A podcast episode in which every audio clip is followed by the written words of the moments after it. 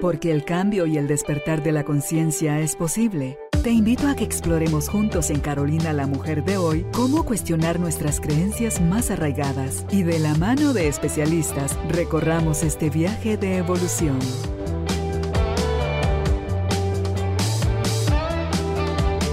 Este episodio llega a ti gracias al apoyo de Cemento Stark. Transforma tu vida, transforma tu casa con Cemento Stark. Bienvenidos. Tribu de Almas Conscientes, me da muchísimo gusto estar hoy acá. Eh, bueno, yo estuve ausente unos días, pero ustedes no van a encontrar aquí la separación entre un programa y otro. Y eso me hace venir con las pilas recargadas al estudio, a esta conversación con nuestra invitada, a lo que podemos dejar hoy como regalo, una semilla para su mente y o su corazón y decidir qué es lo que quieren hacer con lo que les tocó vivir durante su niñez. Y si hoy ustedes están criando a niños y a niñas, revisar un poco qué es aquello que los está llevando o no a ser eh, padres con seguridad, o sea, a paternar con seguridad. Este es el libro de nuestra invitada, Andrea Cabrera Lara. Ella es psicóloga, es experta en relaciones funcionales y paternidad con seguridad o Parenting Guide en, inglés, autora del libro Paternar con seguridad. Así que si usted está listo y quiere aprender, nosotros estamos listas también. Bienvenidos, bienvenidas. Empezamos.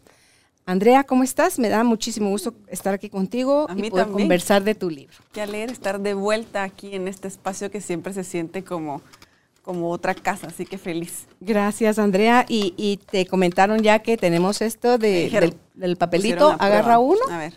lo abres y, y, lo leo en voz alta. Lo lees en voz alta y respondes, por favor. Ah, ¿qué extrañas más de tu niñez? Ah, mira, ¿quién la hizo? ¿Tiene firma? No, dice, firma. ok.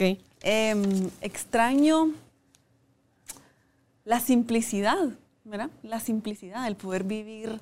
Eso es lo que hace tan mágico, creo, para los niños su vida, que existen solamente en el momento presente, ¿verdad? No están pensando en, bueno, conforme van creciendo, van adquiriendo la temporalidad y van pudiendo entender, bueno, ¿qué pasa? Mi hijo que tiene siete, por ejemplo, él ya está así como, y mañana y el lunes, pero por lo general viven mucho en el momento presente.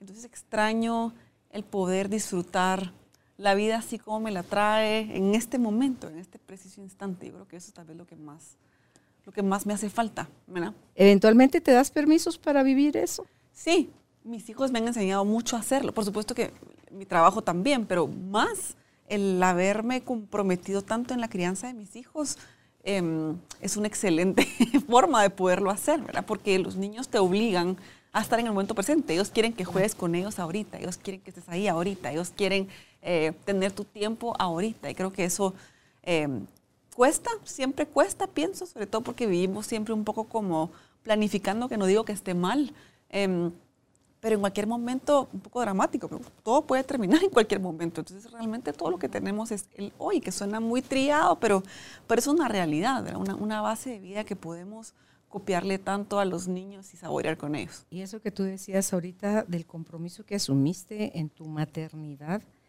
y en la crianza de tus hijos. Suena fuerte, ¿verdad? Es vital, es básico, es esencial porque no te comentaba yo fuera de la entrevista que es mi percepción, no es la verdad, pero es mi percepción de que no todas las mujeres y todos los hombres nacieron para ser padres de familia. Así es. Hay una frase que, que, que, uso mucho para describir mi trabajo y que va de la mano con esto, que es que es cierto, no todos somos padres, ni todos nacimos para ser padres, pero todos somos hijos.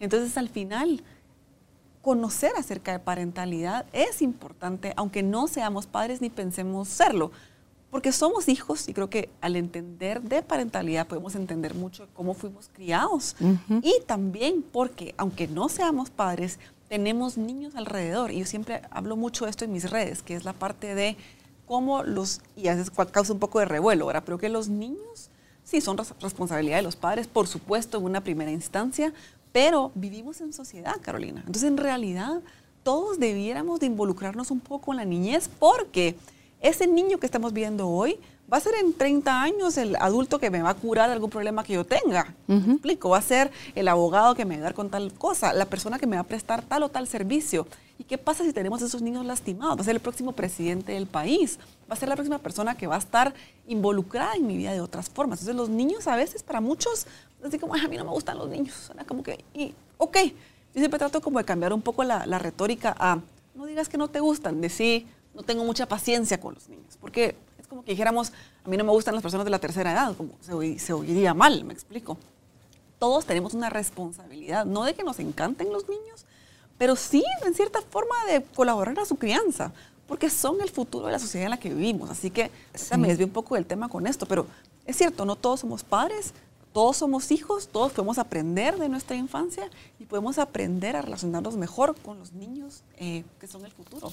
Y como lo vamos a hablar contigo más adelante, el hecho de que aprendamos a repaternarnos a nosotros mismos, o sea, a darnos todo aquello que no nos dieron, es vital el por qué lo que tú decías que se me hizo tantísimo sentido ahorita, lo de los niños, aunque no sean nuestros, a lo mejor tenemos sobrinos, eh, a lo mejor eh, nuestras amistades los tienen, eso nos enseña a respetarlos, a conocerlos, a valorarlos, a contenerlos, aunque no sea nuestra responsabilidad, es algo que podemos ayudar a enriquecer la vida de un ser humano. En una oportunidad de clases a un grupo de maestros, y maestras y decían, muchos niños en casa lo único que tienen es dolor, golpe, eh, maltrato, sí, rechazo. Y es acá en la escuela donde eh, ellos pueden recibir eso. O sea, el papel que juega un profesor, una profesora es esencial. ¿Y qué pasa con estos niños, Carolina, después? ¿Qué creen que va a pasar con estos niños? Fueron criados con maltratos en otras casas. Decimos que no nos importa, decimos que es problema de los papás, pero después nos importa. Claro, es que son los que se pueden volver malandrines o se pueden volver agresores con la pareja y con otra cosa. Por eso quería empezar yo hoy esta conversación contigo sobre una de las frases que te decía que está en tu libro, en la parte ya avanzada, pero que se me hizo como para ponerla al principio, que el amor de los padres a los hijos es la base de todos los amores. los niños Em, te voy a dar un ejemplo, que venía en camino para acá. Mi hijo de cuatro, casi cuatro años, me dice, mami, ya te vas. Sí, ya me voy. Y me dice, pero te vas a sentir solita, ¿verdad? mi gordo. ¿Te vas a sentir solita? Sí, me voy a sentir solita. Y, me vas a extrañar, ¿verdad? Que tú me vas a extrañar. Sí. Yo entendí que en ese momento lo que él estaba haciendo es decirme que él se, va a sentir solo y que te va a extrañar. que él me va a extrañar. Porque para los niños chiquitos es mucho más fácil ver las emociones o lo que ellos sienten en nosotros, mucho más seguro que verlas en ellos mismos. Bueno, en ellos es un proceso de aprendizaje. Hay adultos, muchos, también me pasa a mí a veces, que preferimos ver las cosas en los demás que en nosotros mismos. Es más fácil. Ya adultos ya hay que, hay que revisarlo, porque ya es un poco de, hay que trabajarlo un poco más, pero para los niños es un proceso evolutivo yo veo primero en mis padres y luego, y solamente si lo mm. veo en ellos, yo lo puedo ver en mí. Es que después lo imito. Y si lo que veo en ellos es el problema, el caos, yo voy a tender en cuando vaya creciendo a hacer de mi vida así. un caos. Y tal vez no tanto como un tema de, la gente se lo ve mucho como conductual, ¿verdad? Como que yo lo copio. Y no es tanto que yo lo copie, sino que es un proceso de internalización. Mi mamá me da permiso de sentir mis sentimientos a través de ella porque ella es un adulto responsable. Te supone. que sabe que yo soy un niño y que no se va a enojar conmigo por sentir lo que siento. Es como un procesador, ¿verdad? La madre lo procesa o el padre lo procesa, ellos lo reciben y entonces yo tengo ese permiso de sentirlo. Claro. Entonces, en realidad, la relación que tenemos con ellos sienta esas bases eh, en donde yo puedo hacerlo. Y la otra parte, que este es un tema un poco más denso, pero les voy a dar una pincelada porque es importante. Se voy a hablar mucho acerca del narcisista y del narcisismo pocas veces entendemos de dónde puede venir ese tema del narcisismo. Y es que cuando yo soy un bebé, llamo a mis padres y recibo, eh, o sea, pongo ese deseo afuera, no, ya no está en mí, sino que lo pongo afuera, y dejo que la vida exterior pueda calmar ese deseo, entonces yo aprendo a poner mi vida en este ojo externo, que eso es como que debiera ser. Aprendo a ver las emociones de los demás, aprendo a leer en los demás. Entonces se completa un círculo, ¿verdad? La emoción del bebé sale, conecta con los papás y vuelve a entrar el bebé. Así es como debiera de funcionar la interacción normal del día a día. Pero el bebé que llora y no es atendido por sus padres y no hay nadie en el mundo externo que supla esa necesidad que él tiene, la tiene que suplir él mismo. Entonces, en vez de este círculo que se da hacia afuera y regresa, es un círculo que se queda internamente en el bebé. Entonces, no hay un reconocimiento del mundo externo. ¿Pero por qué? Porque hubo una negligencia en el pasado también. Aquí lo estoy mega resumiendo, ¿verdad? No es, no es tan detallado así, pero a lo que voy con esto es que ese referente que hacen los padres es sacar esa vivencia del niño, sacarla, ponerlo en el mundo de afuera, decirle, está permitido ver hacia afuera y luego regresar hacia el niño, que es la parte de la responsabilidad. Entonces, si no existe este filtro de poner afuera y regresar, surgen muchos problemas en los niños también. Y luego son problemas de adultos. Claro. Por eso es que es tan importante. Viene el apego inseguro, el apego evasivo, el apego ansioso. Y esa es la parte fácil. Pero imagínate un narcisista, un psicópata. Esas son patologías mucho más complejas. Sí. Y, tú decías, lees en los demás lo de los demás, que luego te lo puedes adueñar para ti. Y dicho sea de paso, estás leyendo lo tuyo. Y depende de cómo te validen, Andrea.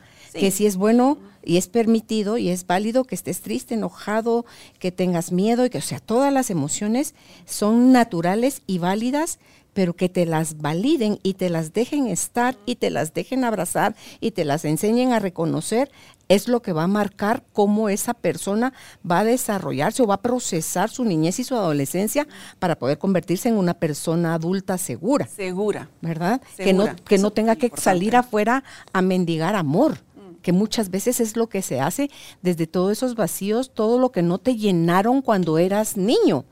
Lo vas a ir a, reclamar o lo vas a ir a, exigir o a pedir a otros. Y, es como que hubiera un agujero donde echas, echas o te dan, te dan y nada te sacia. Nada te sacia. Nada lo llena. Es que es o eso o la desconexión total. También, porque a veces pensamos, cómo este marero pudo matar a esta persona a sangre fría y no le importó. Si a él no le importó nunca a nadie, ¿cómo le va a importar a él, a él otra persona? Y no estoy justificando, por supuesto, pero se entiende. No hay, no hay este, este, círculo que hablábamos, no existe. Nadie dejó poner ese sentimiento, ese deseo afuera, suplirlo para que pudiera regresar de una forma mejor. No, no estuvo, entonces me, me absorbo dentro de mí mismo, pero no es un proceso consciente. Me aíslo del mundo. Pone ese suplirse a él mismo, como tú dijiste en el caso del marero, él lo que se llenó fue de inseguridad, resentimiento, em, miedo, sensación de no valía, de que tiene que arrebatar para tener, de que no merece. no merece todo ese círculo vicioso en el que se queda una persona dolida. Y no te tienes que convertir en marero. Puedes ser una persona. Exacto. Eh, que, por supuesto. Este, ¿Cómo se dice esto? Que tienes capacidad de, ir y estar, trabajar, generar. no pensarías que no. ¿Sí? ¿Qué es lo que pasa con y, Pero por dentro lleva todo eso. ¿Qué es lo que está ahora? Pues, se escucha mucho. Hay que tener cuidado ahora, Carolina, cuando hablamos de. no, aquí, sino en otros lugares que escuchamos mucho hablar de bipolar, narcisista. Yo lo escucho mucho. Ahora hay que tener cuidado cuando se habla. Pero aquí estamos, pues, podemos estar hablando de un tema de una persona narcisista con una persona narcisista que no puede reconocer eh, eso que el otro eso que el otro está viviendo, eso que el otro necesita, es una incapacidad funcional, me explico, es de verdad. Es, la palabra era esa, funcional, cuando eres funcional o no. Algo de verdad muy, em, muy enquistado y muy enraizado, que luego, pues, verás, ya, se patologiza y, bueno, esos son otros temas, pero lo que voy es, tiene que existir ese amor de los padres incondicional, que lo hablamos en nuestro programa anterior, ¿verdad? El único amor incondicional es el de los padres a los hijos. Es el único. Todos los demás amores tienen que ser condicionales. Existen bajo un contrato, porque así tiene que ser. Ah, incluso el de los hijos a los padres. No se le puede obligar a un hijo a querer a sus padres de adultos si los padres no fueron buenos padres con el niño. Es una realidad. Es una realidad. Yo me quiero hacer cargo de mis padres cuando sean personas de la tercera edad y ya no puedan caminar y estén, yo quiero, pero porque estuvieron ahí, es natural, eso hablo mucho en el libro, como vamos a tener a nuestros hijos de adultos, por supuesto que los vamos a tener, pero si supimos estar Después no pidamos lo que no pudimos No se dar. puede pedir. Pero también la gente puede cambiar. Tanto el hijo que creció en sufrimiento y dolor, o en dolor que no es lo mismo, eh, en ausencia o en carencias, con todas sus necesidades emocionales y muchas veces hasta físicas, Hasta físicas. no proveídas, puede elegir reconciliarse con esa parte de su vida y resignificar y hacer otra cosa, porque si no lo haces, si no te reconcilias con eso, vas a seguir contaminando tus, Sí, tus no. círculos, tus descendientes, vas a transmitir en línea directa todo ese dolor y todo ese vacío. Y entonces son las cadenas que no terminan nunca. Sí, no es, no es conocer para culpar, es conocer para responsabilizarnos. Pero yo sí creo Sí. mucho en que tenemos que conocer. ¿verdad? Fíjate que en tu, en tu libro tú hablas de la crianza que importa más cómo hacemos las cosas que lo que hacemos en sí. Sí. Porque muchas veces nos perdemos en, en ese ser rígidos, estrictos, con una ultradisciplina, unos límites que ni van a veces ni con la edad del- de la Sí. persona o los castigos y todo eso. Entonces, no estamos poniendo atención ni en las necesidades del hijo, ni en la forma de ser de ese individuo, que puedes tener tres hijos, ocho hijos y todos son diferentes, ¿verdad? Entonces, ¿cómo hacemos, Andrea, para poner más nuestra mirada o enfocarnos en lo que hacemos más que eh, En cómo lo hacemos. cómo que- lo que- hacemos, sí. eh, eh, de ahí viene mucho el título del libro. Paternar con seguridad muchas veces tiene que ver con cómo nos posicionamos frente a nuestros hijos. Yo muchas veces no sé qué estoy haciendo con mis hijos. muchas veces no tengo una idea de bueno, a dónde vamos a ir a parar con esto. Y bueno, de ahí lo reflexiono, lo puedo investigar, lo consulto con colegas, porque a mí también me pasa, ¿verdad? Hago el ejercicio con mi esposo, lo platicamos. A veces no estamos tan seguros entre él y yo, pero nuestros hijos tratamos, somos humanos, pero en la medida de lo posible, de hablarles con seguridad.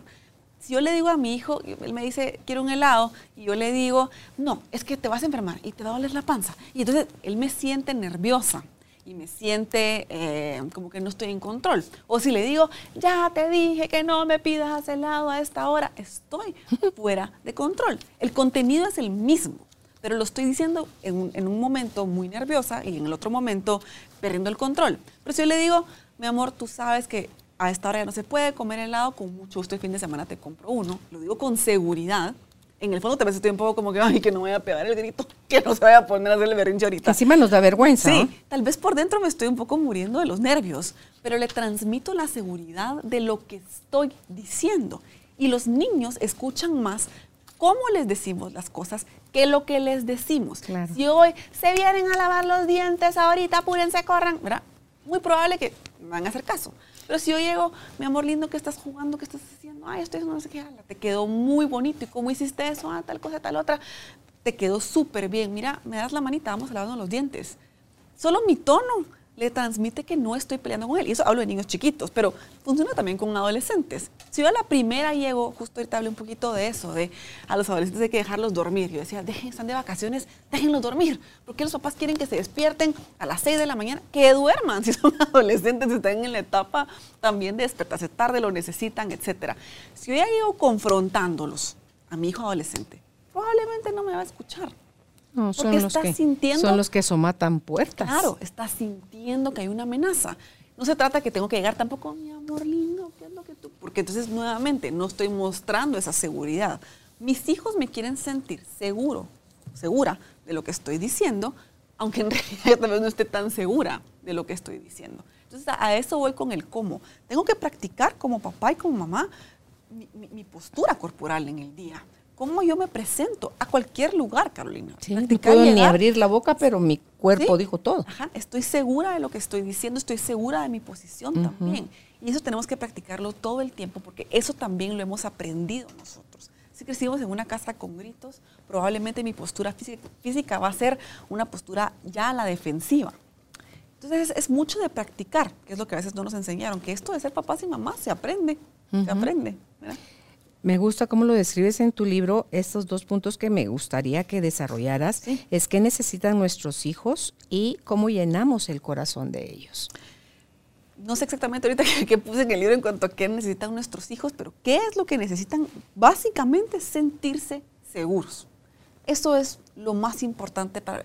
Si ellos todo, todo el mundo dice, yo quiero que mis hijos sean felices. Y yo siempre pienso, bueno, es que sí, pero la felicidad no va a depender tanto de nosotros y tampoco puede ser la meta, porque van a haber momentos de mucha dificultad y bueno, hay que aprender también a vivir con esa tristeza o el enojo, lo que sea. Pero si mi hijo es seguro, si mi hija es segura y ella sabe reconocer, porque la seguridad implica reconocer el momento como tal, ahorita está complicada la cosa, que mi hija pueda decir, ahorita está complicado, y bueno, ni hables la boca, mejor te quedas Eso solo lo puedo asumir si soy una persona segura. Ahorita estoy nerviosa, ahorita estoy preocupada, ahorita no sé qué hacer.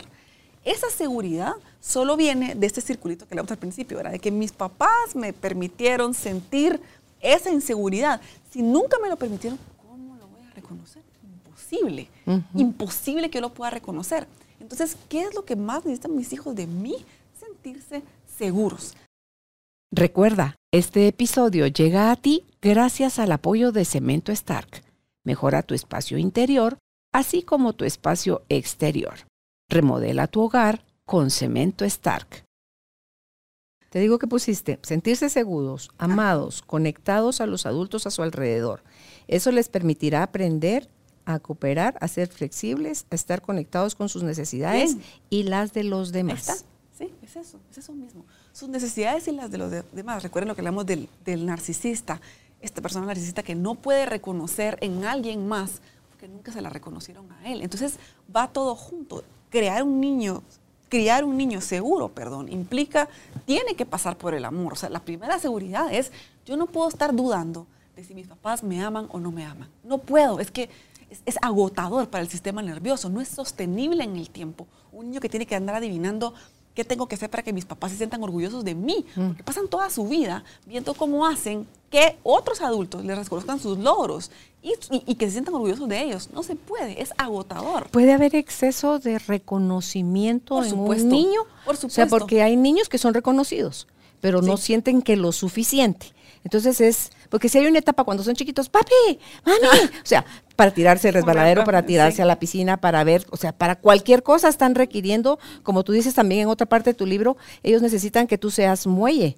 O sea, ese lugar a donde pueden llegar, pero también ese espacio donde puedan crecer, volar, irse y tener sus propias experiencias. Y esa es la otra parte de la seguridad, mira Carolina, que es cuando yo soy una madre segura, yo, yo sé que mi hijo es capaz de tolerar mi ausencia también. O sea, tolerar mi ausencia no quiere decir que lo voy a dejar sin no, decirle nada. Tolerar mi ausencia quiere decir que yo asumo que mi hijo, o sea, yo le he dado tanto amor que si yo me voy a venir aquí contigo, que mi hijo, aunque me está diciendo, me vas, a extrañar, ¿verdad? Él está seguro, me lo dijo seguro. Entonces ahí fue donde yo me di cuenta, ok, esto está bien, porque me va a extrañar, pero no me lo está diciendo afligido, porque sabe que voy a puede tolerar esa distancia. Y yo tampoco me puse, ay, mi amor, sí, yo también te voy a extrañar. Y como dicen, él tal vez hubiera sentido como que, chica, esta no está, esta no está muy equilibrado, muy segura de lo que está haciendo y hubiera podido disparar su ansiedad también. ¿Qué pasa con las mamás que no tienen como esa capacidad o esa preparación? Ponerle cuando, mami, lloran y el berrinche, llévame contigo, llévame contigo, y se terminan llevar a baby showers, a despedidas de soltera y todo eso, a los niños y a lugares y eventos que no son para niños, y los niños se hartan, se aburren, se desesperan, lloriquean, y ya me quiero ir, y vámonos, o les tienen que dar un aparato electrónico para tenerlos como entumecidos, creo yo. Entonces, ¿qué pasa ahí con, con estas mamás? Habría que ver del caso al caso. Yo sí creo que es importante que los padres y las madres puedan tener un espacio sin sus hijos, creo que es importante que lo puedan hacer y saber que aunque el niño se quede llorando, pues también a veces está bien, me explico. Crianza respetuosa no es que mis hijos no lloren nunca. Y no quiero juzgar a estas mamás porque no va por ese lugar, porque al contrario, creo que son lindas mamás, son buenas mamás que lo que quieren es que no les falte lo que a ellas les faltó. O sea, viene de un buen lugar. En realidad la intención viene de quiero ser una buena mamá para ti. Hay que reconocer esa parte porque creo que es importante. Pero es lo que te decía, saber que nuestros hijos puedan reconocer que yo también como humano necesito mi espacio. Yo a mis hijos les tengo un dibujo, te lo me comenté la vez pasada, donde les digo, mamá es, ahí está mi foto y pongo, mamá es, mamá es esposa de papá, es psicóloga, es amiga, es hija. Y cuando ellos lo ven visual, dicen, ah, no, pues sí, era. no puedo pedirle todo el tiempo. Pero porque para ellos cualquier niño, ¿cómo se llama ella? Mamá. ¿Y quién es tu mamá y cómo se llama? Y es mía, pues, y no, Claro. a veces ni de los otros hermanos. O sea, Exacto. es mi propiedad y punto. Pero, y, eh, me encantó ese tema que tocaste porque puede ser también interesante dejarlos con la duda y es que a veces tal vez también es difícil, no por esta razón que tú mencionas, sino, bueno, me tengo que llevar a mi hijo porque nadie me lo puede cuidar, porque hay un poco apoyo tal vez a nivel estructural para que uno pueda criar a sus hijos. Entonces me los tengo que llevar al baby shower o a la cosa, me los tengo que llevar. Y también creo que es importante crear espacios en donde se comprenda más a estos padres también, que no siempre es por un tema de, de ser aprensivos que me los llevo, sino a veces de verdad no tengo quien me lo cuide. Y, y bueno, ¿verdad? Como que aquí está. Y también se puede adaptar a ese ambiente y hay otros adultos que aunque no son padres, pueden entender que requiere una tribu criar a un niño también. Entonces creo que viene de los dos lados también. Hay, hay una parte acá en el libro que está en la página 66, cómo enseñar a nuestros hijos desde muy pequeños a desarrollar su diálogo interno, algunas preguntas que pueden servirles. Y ya para mí, porque hice mi, mi chivo aquí para conversar contigo, no, dije no voy a copiar toda la página, entonces mejor aquí, si te vas a la página 66 y nos pudieras hablar de esto, de cómo los podemos ayudar a desarrollar su diálogo interno, Sí, Andrea. Muchas veces desarrollamos, muchas veces ponemos cosas en la mente de nuestros hijos que tal vez no están allí y no les damos el chance a que ellos puedan pensar acerca de lo que ocurre. Una vez uno de mis hijos me comentó, estaba en un curso de vacaciones y me dijo, fíjate que tal niño y tal niño le dijeron tal cosa a otro niño, cosa mala mi, primera, mi primer impulso fue decir, eh, era decirle, em, eso está malísimo, eso no se dice, eso estuvo súper mal. Pero me detuve y lo que hice fue preguntarle, esta era una pregunta, ¿verdad? ¿Y tú cómo crees que se sintió tal niño cuando le dijeron eso? Completamente cambia el- el- la, la aproximación de la situación. ¿Quieres hablar de lo que él sintió? Claro, porque le da el chance a él. Y por supuesto que él sabe, porque él tiene buenos datos en su casa. Entonces mi hijo me lo estaba contando porque él sabía que estaba mal. ¿Qué te dijo? Pero quería mi Entonces me dijo, triste. Pero inmediato, no es que, triste, triste. ¿Qué hubieras querido hacer tú en ese momento? Se quedó pensando. Ayudarlo. Entonces me dijo, pero después le dije que se fuera a jugar conmigo y tal cosa y tal otra. Entonces Así dije, lo ayudó. Ajá. Entonces, y entonces me dijo, pero en el momento no pude. En el momento no pude. Entonces, en vez de decirle yo, ¿y por qué no? Y porque era como que preguntarle, ¿te sentiste con miedo? Era como que ayudarlo con las palabras. ¿Te sentiste ansioso? ¿Te sentiste con miedo? Se quedó como pensando, ni sabe que es ansioso, ¿verdad? Pero me contestó, me sentí ansioso. Porque de pronto que sintió, no, no era miedo, pero es- era esta otra palabra que mi mamá me está diciendo. Entonces, tener las conversaciones con los niños es Porque a veces tienen miedo que los niños que están fastidiando al amiguito agarren también. la reprimenda también con él. Y ahí entra el tono, ¿verdad? Porque no le dije, ¿y tú por qué no dijiste nada? ¿Y tú por qué? Sino que era como que con curiosidad y con interés preguntarle. Cuando los vamos a traer al colegio, también a veces, ¿y cómo te fue? Vamos en el retrovisor, ¿verdad? ¿Y cómo te fue? Uno manejando así, ¿y qué hiciste? Y, Interrogatorio, esa charada. ¿Verdad? Como que bien, se quedan así como, ¿no? Pero podemos preguntar, hacer otras preguntas, ¿verdad? Como, ¿cuál fue tu parte favorita del día de hoy? ¿Verdad? ¿Qué fue el momento que te emocionó más durante el día? ¿Quién fue tu mejor amiga el día de hoy? ¿Verdad? Como para mostrarles que cada día puede ser distinto.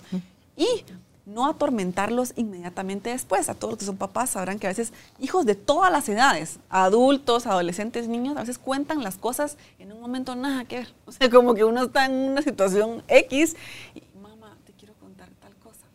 ¿Verdad? A veces no es en el momento después, sino que a veces uno tiene que darle su chance, para, porque el diálogo interno se desarrolla así. A veces no es en el momento, y a veces, por eso es que a veces discutimos con alguien, pasó, y en tres días cuando nos estamos bañando, bañándonos y pensamos, le hubiera contestado tal cosa y tal otra, y uno empieza como, porque el diálogo interno se desarrolla con el tiempo, o sea, hay que dejar que se procese un poco para poder saber qué hubiera podido hacer en ese momento. Entonces, tratar de fomentar que no sea todo en el momento y no poner cosas en su boca. Y eso del diálogo interno, tú lo mencionas, haces énfasis en el libro, donde la voz que escuchamos, cuando no nos enseñan a escuchar nuestra propia voz sana, es la, la voz crítica, dura o severa de, de, papá y de mamá o de los abuelos o maestros, y entonces ese se convierte en nuestro lenguaje interno y a la larga nos terminamos haciendo nosotros a nosotros mismos eso de lo que nos quejamos que nos dolió que nos hicieron.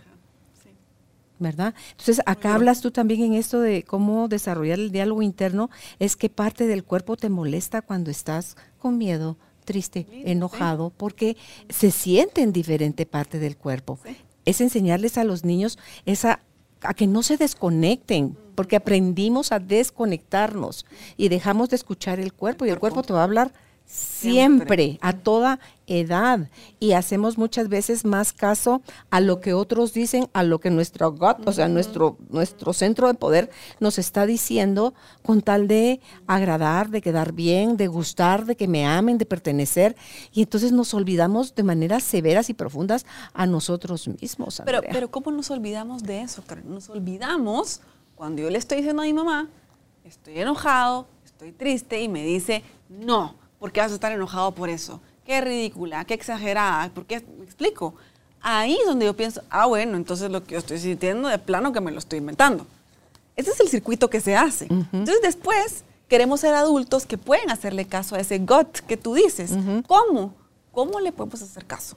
Si cuando fuimos niños no se nos reconoció eso. Ahora, reconocer la emoción no quiere decir permitir el comportamiento en el sentido de, puedes estar enojado con tu hermano, pero no le puedes aventar un zapato en la cabeza, ¿me explico? O sea, puedes estar enojado con él, puedes ir a gritarle a tu almohada si quieres, con mucho gusto.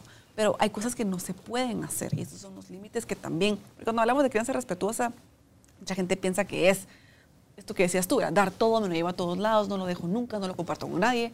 No, porque eso es más de lo mismo, es más de lo mismo, no porque reconocer a la otra persona y ser empática con la otra persona no es solamente poder conectar con lo que siente, sino también poder conectar con lo que la otra persona no quiere.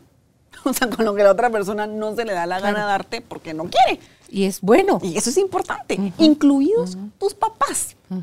tu mamá y tu papá tienen derecho a querer estar juntos un rato sin ustedes. Es más, les da seguridad, en el fondo, en la, en la superficie pareciera que no, pero en el fondo les da seguridad saber que sus papás pueden hacer esas cosas porque eso les da permiso a ellos de hacerlo para ellos también. Hay algo aquí que también me parece importante, que el hecho de que nosotros querramos hacer de nuestros hijos grandes seres humanos, no se nos olvide que ya son geniales como son.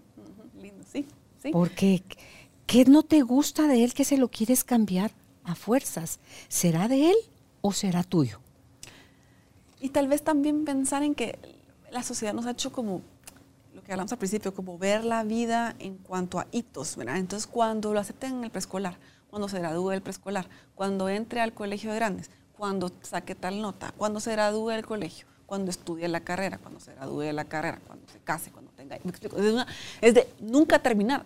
Tu hijo es tu hijo hoy, así como está, así como es, es un humano completo, hoy no es pensando cuando tal otra. Eh, que, mucha gente es muy crítica de esto en el sentido, no tanto aquí en Guate, pero de dejar a los niños ser niños, tanta clase de preparación a esto, preparación al otro, que no estoy negando que son cosas buenas, pero también se vale que estén niños y que, y que, estés aburrido en tu casa, pues, y que no, y que no quieras hacer nada. Eso es algo que los niños no saben aburrirse ahora.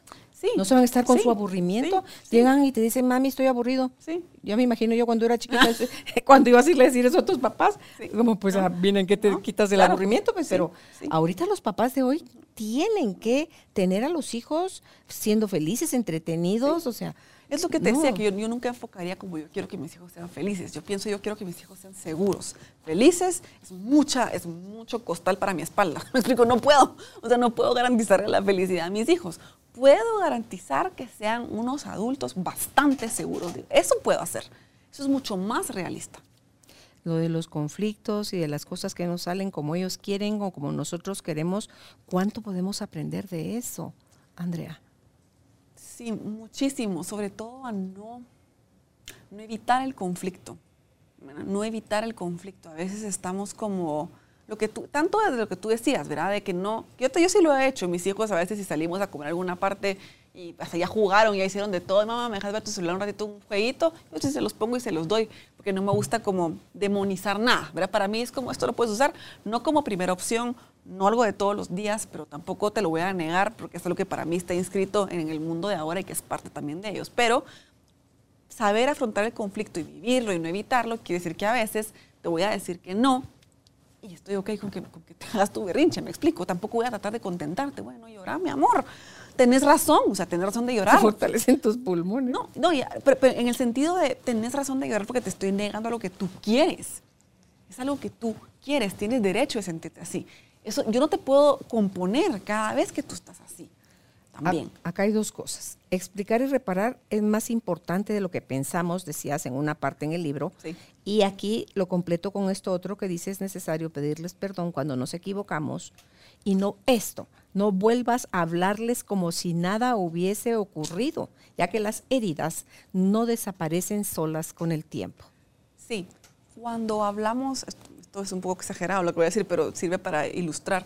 Cuando hablamos de trauma, hablamos de trauma no tanto por lo que se vivió, por supuesto que lo que se vive es importante, pero lo que realmente va tejiendo este trauma es cómo se atraviesa ese trauma, cómo viví la situación traumática. Entonces, todos vivimos la pandemia COVID, un evento traumático a nivel mundial en muchos aspectos. ¿Cómo la vivió cada quien? La viví en mi casa, con mis papás, con comida, con amor, con mis papás con su trabajo. Muy distinta experiencia a alguien que no. Entonces, eso también, cómo se atraviesa es lo que importa, pero cómo está relacionado esto con esto que tú dices. Cómo yo vivo las cosas es lo que es importante. Si mi mamá cometió un error, me pegó una gran gritada, digamos que me pegó. Peló cables y me pegó difícil. Eh, Potencialmente traumático, sí, potencialmente traumático, no lo vamos a negar. Pero, ¿qué pasa si después mi papá, mi mamá regresan y me dicen, mira lo que dices estuvo mal, discúlpame, no, no, no tendría que haber pasado, se me fue de la mano, discúlpame, voy a esforzarme para que esto no vuelva a pasar. Menos traumático. Me- ¿Por qué? Porque entonces me posiciona entre, ok, mi papá es un humano, estuvo mal, pero también comete errores y se disculpa. Mm. Y que también es totalmente válido cuando tú sientes que te, te están subiendo tus Sí, niveles irte. rapidísimo. Es decir, mira, en este momento no estoy para que hablemos, Sí. dame chance y retomamos el tema en un rato. O más tarde o mañana. Pero necesito bajarme porque si no lo que te voy a sacar por la boca Sí. es de verdad veneno, veneno, sí. veneno. Y, y como lo agrego con la mirada y con el tono y te tiro Se mi cuerpo peor. hacia adelante, entonces te, te tiré una flecha envenenada que a ver cuándo el niño, y si todavía no tienes la madurez de decir, la regué y voy y me acerco contigo más allá de la que ti- de edad que tienes a ofrecerte una disculpa y a reconocer mi error, eso creo yo, Andrea, nos hace humanos. Y además les modelas a los hijos Sí. que todo el mundo puede meter la pata. Te Y a puedes todas las edades, Carolina. Claro. O sea, a lo que voy es, tú no sabes lo que yo veo en clínica en el sentido de adultos que todavía están esperando el, el perdón de sus padres, esperando que, que les pidan perdón. que les pidan perdón. Muchas veces esto no ocurre, ¿verdad? Y mucho se trata de, no, no podemos vivir la vida esperando ese perdón, pero lo que voy es, ¿qué fuerza tiene la relación, el impacto que tenemos los padres en nuestros hijos? Que por más que nos odien, en el fondo es que es biológico, yo estoy esperando la aceptación de mis papás, adultos, con hijos, con nietos, que siguen esperando esto. Entonces, a lo que voy es que a cualquier edad se vale, si me doy cuenta, decirle a mis hijos, a adultos, discúlpame por esto que hice, discúlpame por esto. No tienen ni idea lo reparador que puede llegar a ser, Sí. porque muchos hijos adultos los siguen esperando. lo viví y sé el valor que, que tiene eh, y no es ni tan, ah, que No, voy a sí, hacer?". ajá, Muy sí. papá, muy mamá podría ser, pero es totalmente válido que mi hijo reciba una disculpa mía.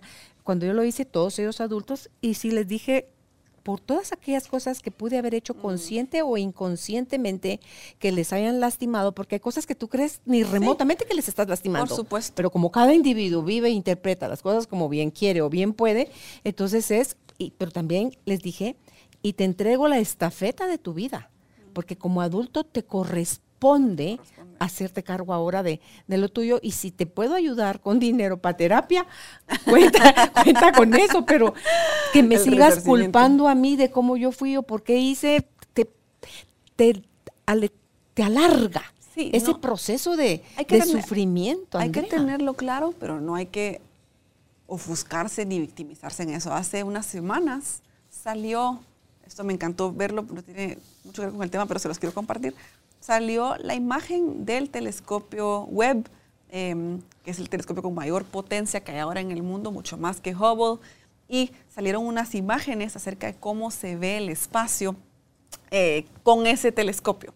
Y lo, curioso, por todo el tema de la velocidad de la luz y la distancia, eh, la imagen que salió es imagen de hace millones de años, me explico, lo que ve ese, ese telescopio en realidad no es ipso facto, es como cuando yo veo el sol, yo estoy viendo eh, la luz del sol de hace ocho minutos, no, la actual. Pero ¿por qué estoy hablando de esto? Porque sí, se busca estudiar esto, ustedes dirán, ¿y para qué quiero estudiar eso? Porque ese ver hacia el pasado, porque lo que ve Webb, el telescopio, es el pasado, me sirve para poder actuar mejor en el futuro. Y es lo que estamos hablando ahorita. Yo tengo que tener mi propio web, ver hacia mi pasado, tu para pasado ser mejor en un futuro. Te va a servir para victimizarte o para reconstruirte. es que no, la elección es tuya. O para conocerte, pero te tiene que servir de algo. Claro. O por lo menos para ser más consciente de lo que tú haces. ¿Cómo podemos establecer límites sanos? ¿Qué pasos nos recomiendas, Andrea? Em, difícil, fácil lo más importante para mí es saber que poner un límite no tiene absolutamente nada que ver con lo que la otra persona hace o no hace. Yo escucho mucho que la gente dice, le voy a poner un límite, le voy a decir que no haga eso porque a mí no me gusta. Eso no es poner un límite. no puedo. Es decirle lo que no te gusta. No puedo decirle a la otra persona lo que puede y lo que no puede hacer. Los límites tienen que ver con lo que yo voy a hacer que yo voy a dejar de hacer que ver con qué tanto permanezco o no permanezco en una interacción. Lo que pasa es que no queremos. Entonces queremos seguir siendo amigos de la amiga que nos hace daño. No se puede. Si te hace daño, andate. O sea, si, de verdad no respetas. ¿Tú decías que son excluyentes el que te aprueben o el que, ¿cómo se llama?, te pongan límites. No, no, contienen el uno al otro. uno tiene que poner un límite sabiendo que es muy probable que no nos vayan a aceptar ese límite y que la relación ya no pueda continuar. Lo que pasa es que eso es lo que queremos. Nos queremos seguir teniendo con la relación con la mamá tóxica, con el papá tóxico, con la amiga tóxica, con el jefe tóxico. Queremos seguir teniendo la relación y poner el límite. No se puede. A veces ese poner el límite implica que la relación no puede ser. Y punto.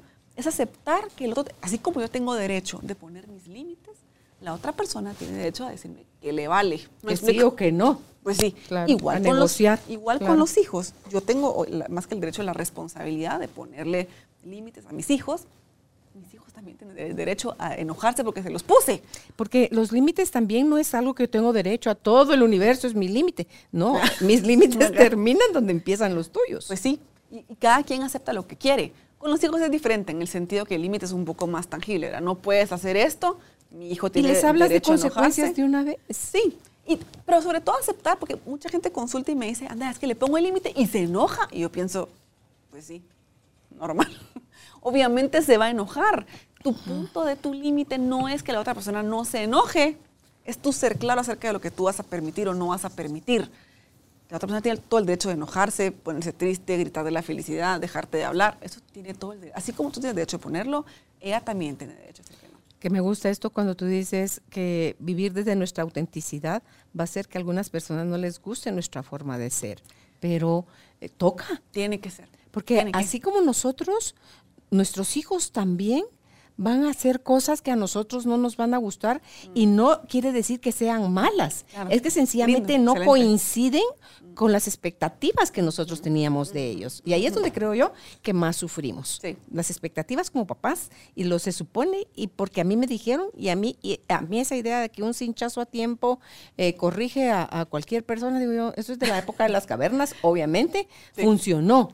Pero hoy la forma de educar a los hijos es totalmente diferente. Obviamente los hijos cuando crezcan, lo que van a recordar de nosotros y con nosotros es la calidad de tiempo que pasamos con ellos, Andrea. Sí. No es qué juguete caro les dimos o a qué viaje tan lejos los llevamos, sino que estaba presente cuando la necesité. Me amó cuando tenía miedo, no me ridiculizó porque me hice pipí en la cama o no. O sea, todo ese tipo de cosas son donde se van generando esos vínculos sanos y uno dice, madres, pues sí, yo amo a mis papás porque me dieron todo esto que yo necesité. O sea, sí satisfacieron mis necesidades físicas, emocionales, espirituales y todo lo que necesité para convertirme en un adolescente, en un joven adulto y después en un adulto mayor pleno. Pleno. Pero no me tocó, me toca darme. Entonces, ¿cómo me hago la reparentalización? Es difícil, reparentarse es difícil, y toma muchísimo tiempo. Y no me gusta decir que la terapia es la única forma, porque sé que también no es accesible para todo el mundo y también creo que es importante, es un privilegio en cierta forma, aunque hay terapeutas de todos los precios y lugares, etcétera, pero he, he vivido de cerca lo que puede ser difícil el acceso a la salud mental. Pero reparentarnos implica, para mí, la clave es, uno, saber poner límites. Creo que eso es importantísimo, porque quiere decir que yo me honro y me valoro lo suficiente como para no permitir a todo el mundo en mi vida. Yo no puedo ser para todos. El people pleasing, ¿verdad? el complacer, eso es un mal terrible y está súper presente, súper presente el querer ser. Nos enseñaron a hacerlo. Todos los chapines somos muy así. Es cierto, somos amables y querendones y caemos bien, pero la parte oscura de esto es que queremos complacer a todo el mundo. Entonces no podemos decir que no. es que fíjese que lo que pasa es que tenemos que practicar. Este repaternar nos implica entonces salirnos de la complacencia salirnos de lo que tú decías, de la autenticidad, en el sentido de recibir la autenticidad implica que le voy a caer mal a ciertas personas. Normal. Porque es como de plano que si tú sos auténtico, de, por ley, a alguien le tienes que caer mal. Por ley. Pero es algo bueno. Es algo bueno, porque quieres, si todos somos diferentes, pues lo obvio es que le vas a caer mal a alguien. Entonces, alguien que a él le cae bien todo, a todo el mundo, yo pienso, entonces no está siendo auténtico. No está siendo auténtico. Está complaciendo. Está complaciendo. Y vivir en la complacencia es todo lo contrario a repaternarnos. Porque te anulas tú a ti. Tú dices en los repaternarnos que sí es difícil. Yo preferiría pensar que es fácil. Desde el momento en que voy a elegir darme todo lo que no me dieron y tú ahí haces énfasis, énfasis ¿cómo? En darnos lo que necesitamos sin miedo ni pena.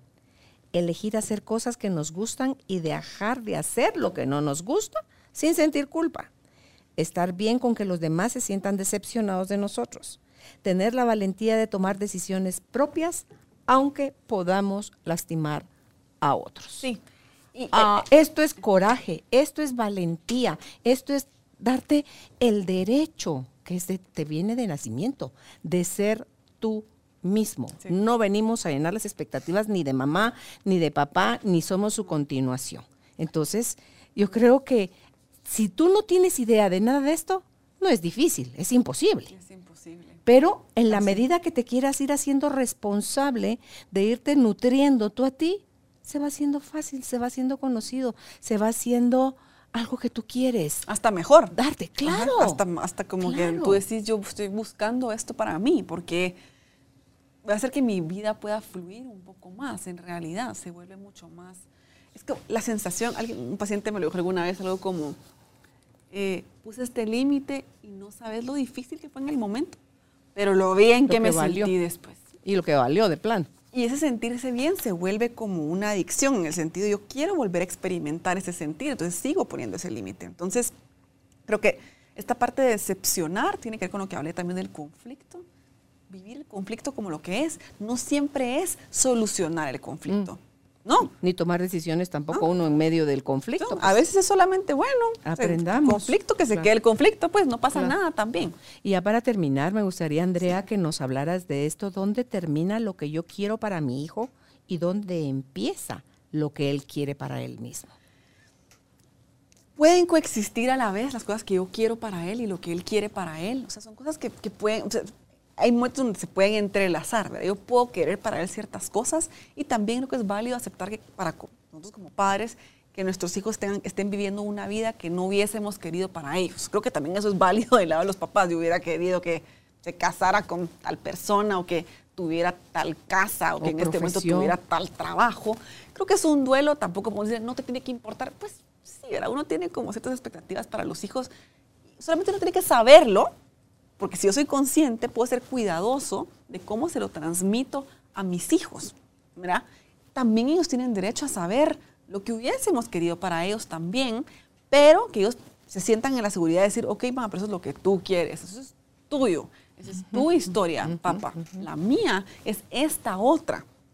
Que eso de papá, o sea, la mía, eso es haberles enseñado a nuestros hijos a que tienen voz, a que tienen voto, a que la pueden levantar la mano y decir, eso que estás diciendo es tu opinión, no es la mía. A que nos Y merece respeto mi opinión, aunque sea diferente de la tuya. Esos son hijos criados, creo yo, eh, Andrea, con, con seguridad, con confianza en ellos mismos, con amor propio, con el apego seguro, con todo. O sea, en el mundo de la fantasía, en el ideal de cómo hubiese sido genial que creciéramos la humanidad. Eh, ok, a los que ya nos tocó pasar por esa etapa, órale, vamos a repaternarnos nosotros a nosotros mismos. Pero los que están criando hijos ahorita, porfa, urge que se hagan cargo de sus heridas, de su pasado, para que no lo transmitan en forma de contaminación a las siguientes generaciones. Y que los hijos no sean los pequeños proyectos de los padres, ¿verdad? Como, eh, ese es para otro tema que podemos hablar en un futuro, pero yo, por ejemplo, nunca comparto, ahora ya no comparto casi nada de mis hijos en redes, otro día les cuento por qué, pero ya no, nunca he compartido las eh, boletas de calificaciones de mis hijos en redes sociales, o que salió en el cuadro de honor, o que estuvo tal cosa. Y no estoy criticando a quienes lo, hagan, pero, pero sí invitándolos a cuestionarse, porque no, yo no quiero que mis hijos piensen o transmitir la idea a otros papás de que lo importante es eso. Me explico, de que los momentos que yo voy a compartir de mis hijos son esos, porque eso es lo que hacemos. Hay gente mucho más radical que incluso dice, no me gusta esto, de premiar este tipo de cosas. Eso lo dejamos dejar para un próximo programa, pero creo que es importante reflexionarlo y pensarlo cómo vamos construyendo las expectativas que nuestros hijos tienen de nosotros. Llegamos a ti gracias al apoyo de Cemento Stark. Optimiza tu espacio para tu nuevo estilo de vida. Remodela tu hogar con Cemento Stark. ¿Quieren conocer más? Aquí está el libro de eh, Andrea Cabrera Lara, Paternar con Seguridad. Ya en las redes sociales, Andrea nos está dejando un libro de ella para regalarlo. Lo va a dejar autografiado así en neutro, ¿verdad? Porque no sabemos quién se lo va a ganar, si un hombre o una mujer. Pero em, ya Judith se los hará saber en redes sociales cómo vamos a hacer para que usted se pueda ganar un libro de Andrea. ¿Dónde está la venta tu libro, Andrea? En Sofos, en De Museo. Hay uno, lo estuve buscando, aquí está. Es que en la página, en la página 11, en números romanos, dice, em, tú hablas aquí que aunque mi profesión soñada es la de ser poeta, yo le agregué aquí a mano. buenísimo. que le puse, que dije, se lo voy a decir a Andrea. Buenísimo. Que escribas poesía, por favor, para padres e hijos en forma de cartas de amor. Qué lindo, gracias. En el libro les incluí algunos, algunos poemas que escribiste para tus hijos. Está el de Bruno. Sí, o sea, sí los leí, pero dije yo, si aquí dice ella misma, aunque mi profesión soñada es la de poeta, porque tú sos psicóloga, sos mamá y sos muchas otras cosas. Pero mi invitación es, o mi propuesta es que por favor escribas poesía para padres e hijos en formas de cartas de amor. Qué lindo. Donde tú, padre, le escribes, el hijo la recibe, la siente, la vive y contesta esa carta de amor y creo que vas a tocar corazones de una manera profunda. Así que gracias por este espacio, por Andrea, y éxitos con tu libro.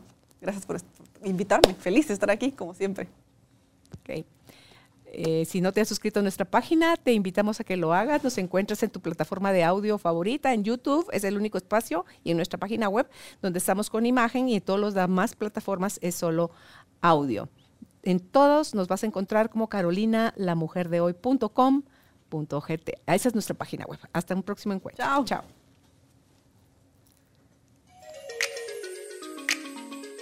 Gracias por ser parte de esta tribu de almas conscientes. Recuerda visitar nuestra página web carolinalamujerdehoy.com.gt para más información de estos temas y de nuestros invitados. Tenemos más programas, blog, libros, talleres, tienda en línea y material exclusivo para quienes se suscriban. Encuéntranos en redes sociales como Carolina la Mujer de Hoy.